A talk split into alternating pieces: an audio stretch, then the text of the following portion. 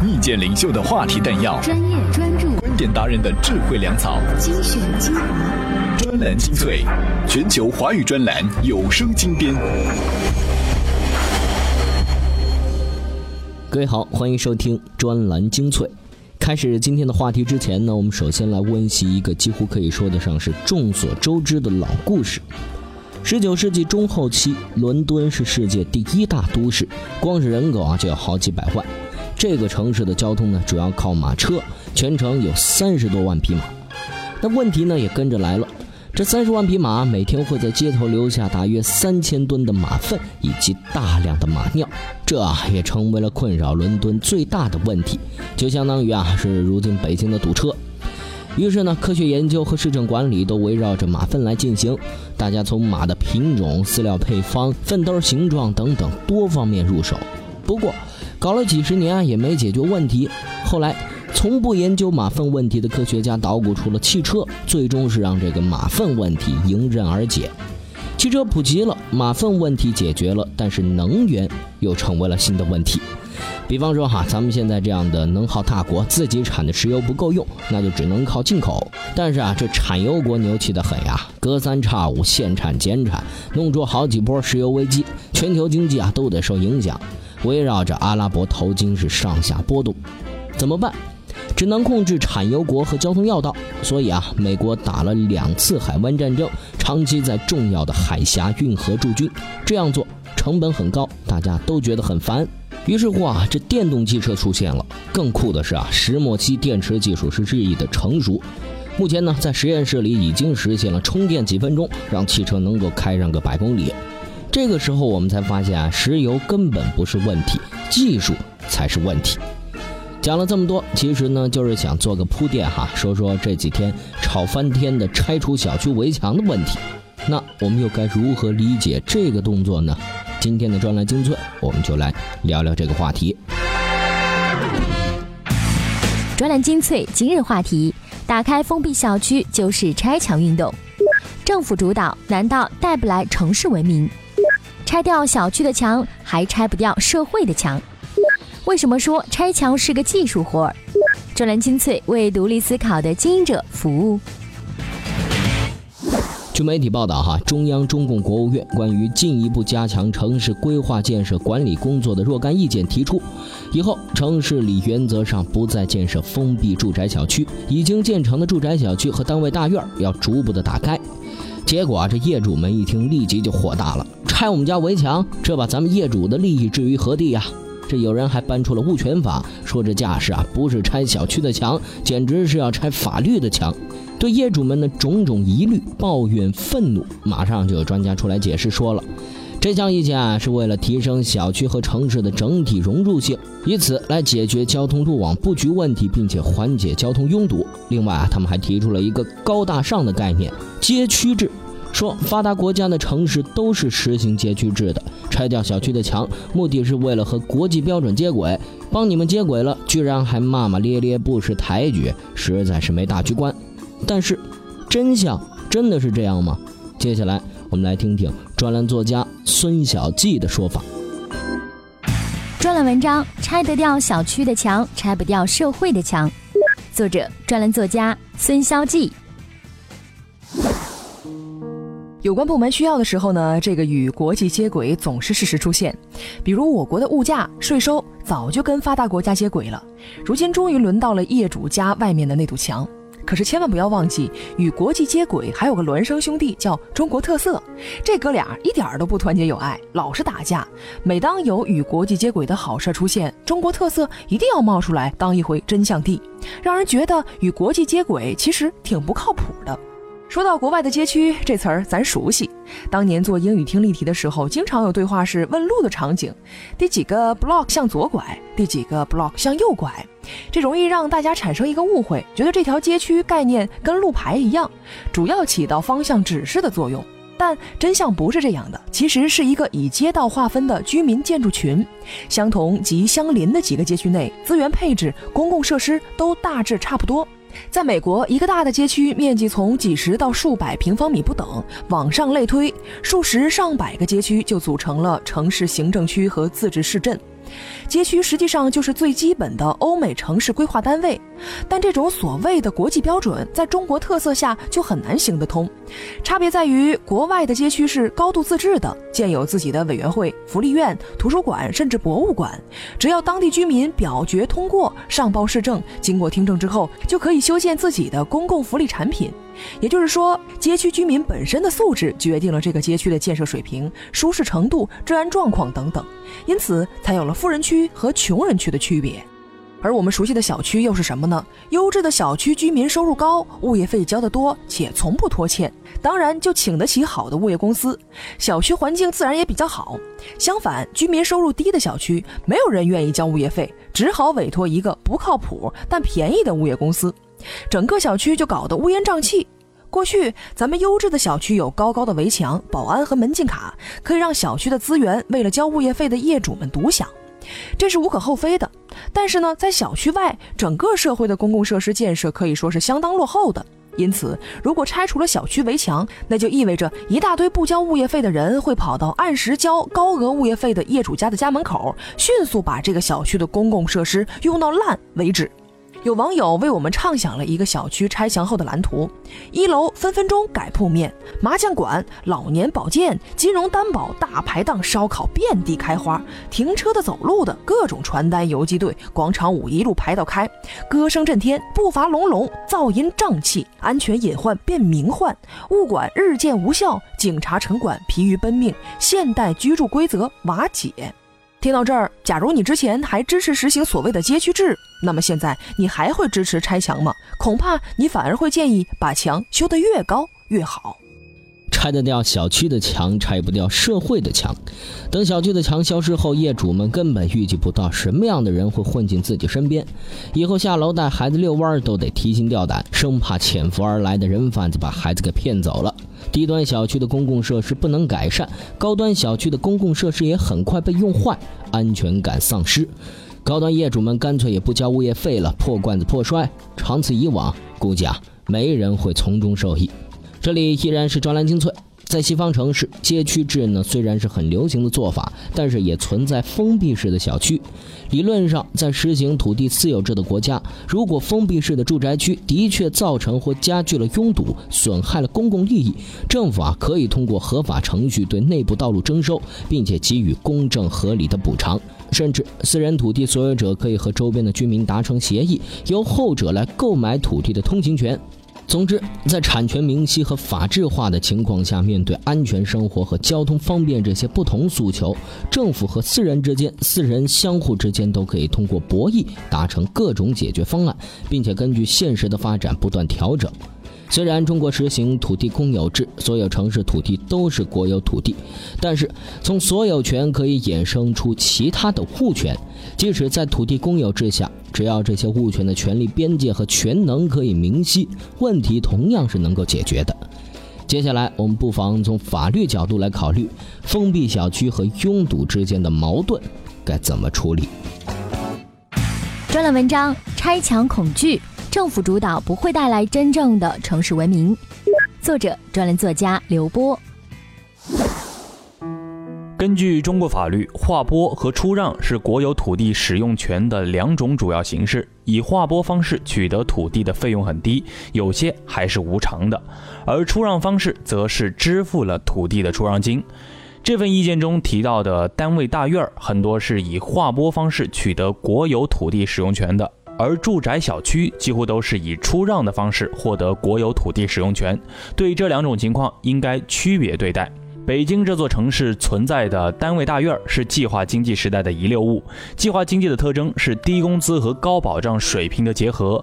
单位大院虽然解决了很多城市居民的住房问题，但也造成了机制僵化、公共空间无人维护、个人自由受限制等等问题。在行政主导的分配中，也存在着严重的不公现象。并不被居民所满意。改革开放之后，在市场化大潮的冲击下，单位大院逐渐不合时宜，很多大院居民也是摒弃了这种生活方式，而愿意购买商品房，选择更自由和高品质的生活。同时，单位大院的存在割裂了城市空间，在车流增多的新现实中加剧了交通阻塞。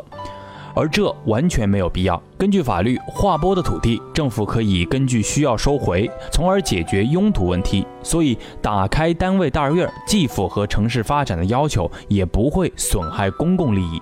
这个决策应该支持，但居民住宅小区是另一种情况。居民在购买住房时支付的购房款，其实已经承担了相关的土地出让金，而且居民购买的是完全的住宅区的土地使用权，而不仅是房屋所占土地，这是有明确的法律依据的。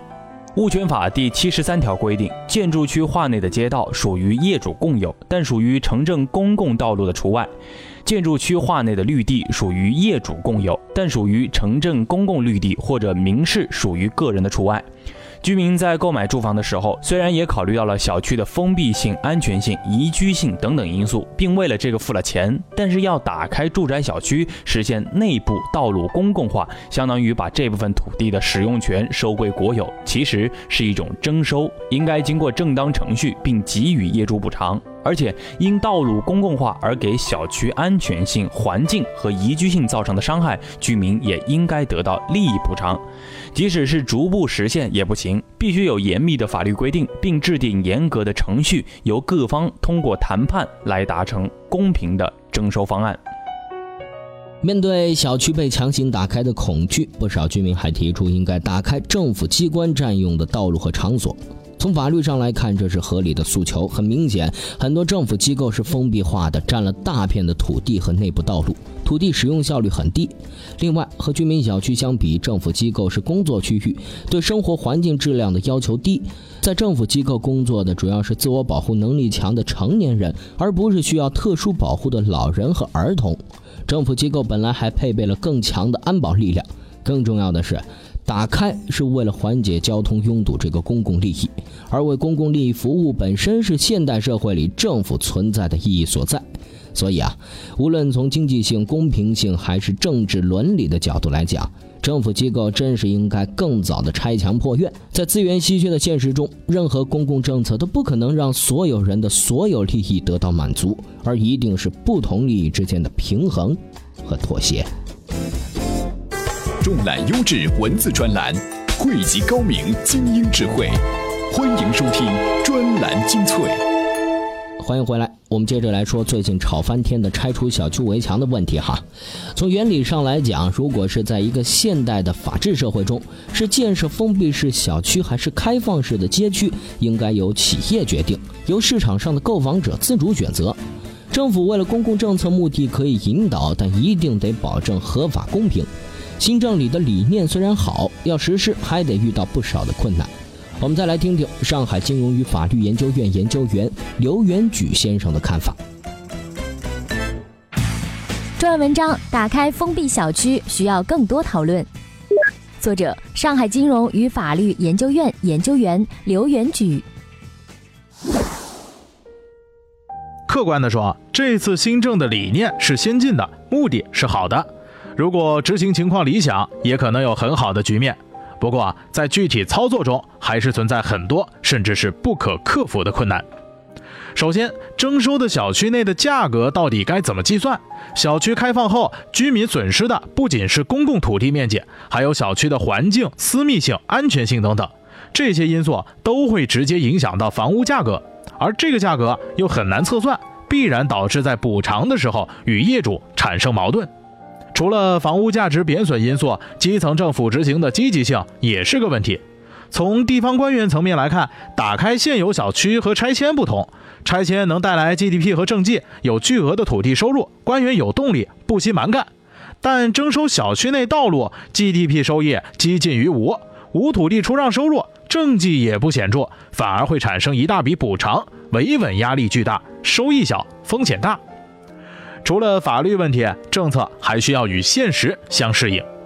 如今的小区业主为了自己的居住品质考虑，都会打造一个更绿色、有更多体育设施、更安全的小区，以及保障自己的安全性、私密性、休闲等等需求。某种程度上，这是人们在城市治安、娱乐、体育设施这些公共品供给数量不足、质量不高的情况下，自掏腰包请物业公司来提供的一种自我救济行为。而且业主支付的物业费中，相当一部分是用于小区的设施购买、清洁、治安、修缮、绿化服务。如果小区打开公共使用，且不说由此引发原小区居民与原外部居民的矛盾，这部分的物业费还是由业主支付，显然也不合理。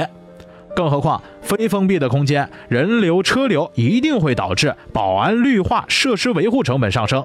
如果居民不再以小区为单位承担这部分费用，把治安全部交由警察负责，把绿化交给市政负责，能保证水平不降低吗？那么不难产生这样的疑问：在中国，打开小区真的能符合当下公共品供给的现实情况吗？从这个意义上，封闭小区不是所谓的什么源于农耕文明的理念，实际上，封闭小区源于业主的强烈需求。而业主的需求却是源于中国的公共品供给的局面。当小区内外人们需要的安全、绿化、体育、娱乐设施都相差不多的时候，自然小区也就打开了。除了公共品供给，现实情况还包括人的素质因素。把小区内部的道路利用起来，这样的规定在国外很好，到了中国却未必人和。什么时候过马路看红绿灯，司机遇到行人减速，路人不随地吐痰，居民们或许才能放心的让小区道路成为城市的毛细血管。讲了这么多哈，其实围绕着的还是拆与不拆，该怎么拆这些问题。这就好像是今天节目一开始哈，伦敦的科学研究和市政管理花上几十年研究马的品种、饲料配方、粪兜形状一样，并不能解决实际问题。要破解交通拥堵，它的关键点根本就不在这一堵围墙上。最后，我们再来听听刘晓博先生对这个问题是如何思考的。